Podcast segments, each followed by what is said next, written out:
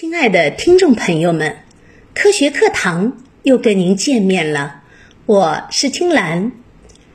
当前，我们生活水平提高了，大家的养生意识也在不断的增强，同时我们会更关注低碳环保，从而提高我们的生活质量。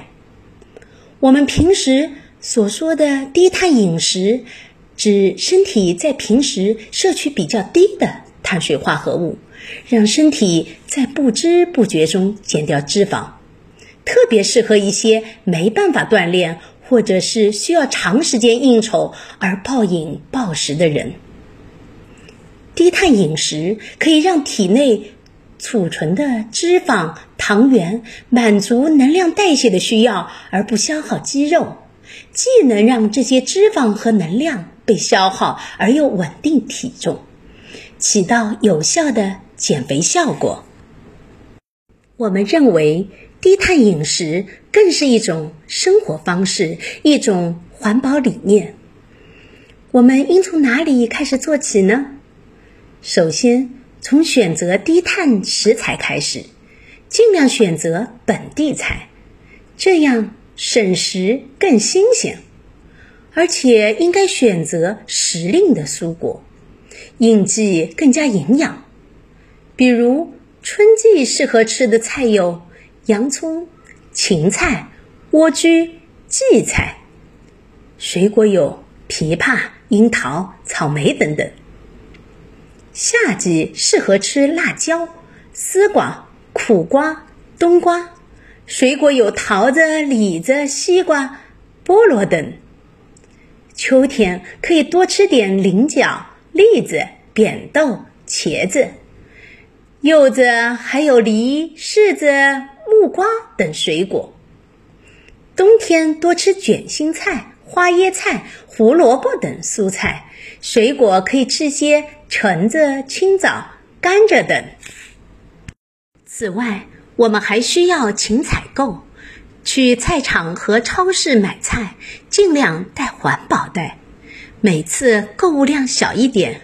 如果是生食，建议在四十八小时内全部吃掉；如果是熟食，建议在二十四小时内吃掉。多吃时令蔬果，均衡膳食。时令蔬果中的蛋白质、维生素。无机盐及纤维素等营养元素比较高，容易被人体吸收，减少碳水化合物摄入量，并由此减少胰岛素的产生，有助于预防糖尿病等疾病，并在一定程度上预防三高。食物的保鲜也要做到低碳环保。冰箱内存放食物的量以占容积的百分之六十为宜，食品与冰箱之间应留有约一厘米以上的空隙。最好将每天购置的食物分门别类整理至冰箱，生熟分层，不要使用塑料袋。尽量使用透明或半透明的 PC、PE、PP 和钢化玻璃等材质的保鲜盒。除了在食材上有低碳要求，在烹饪上也有低碳要求。使用电饭锅最好提前淘米，用温水或热水煮饭。由于煎、炸、炒、烤会产生许多油烟以及致癌物质，会对健康造成极大危害，所以烧饭、做菜。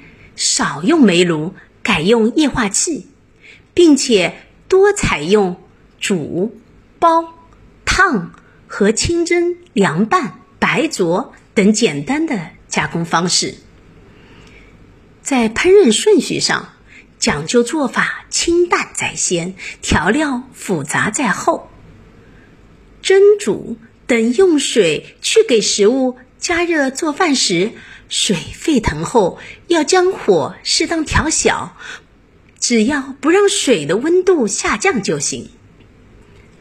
至于烹调饮食之后洗碗，尽量少用洗洁精，遇到餐具油腻，可以先用纸巾擦去过多的油脂，并以热水洗碗。听众朋友们，我们一个微不足道的动作，很可能产生难以想象的效果。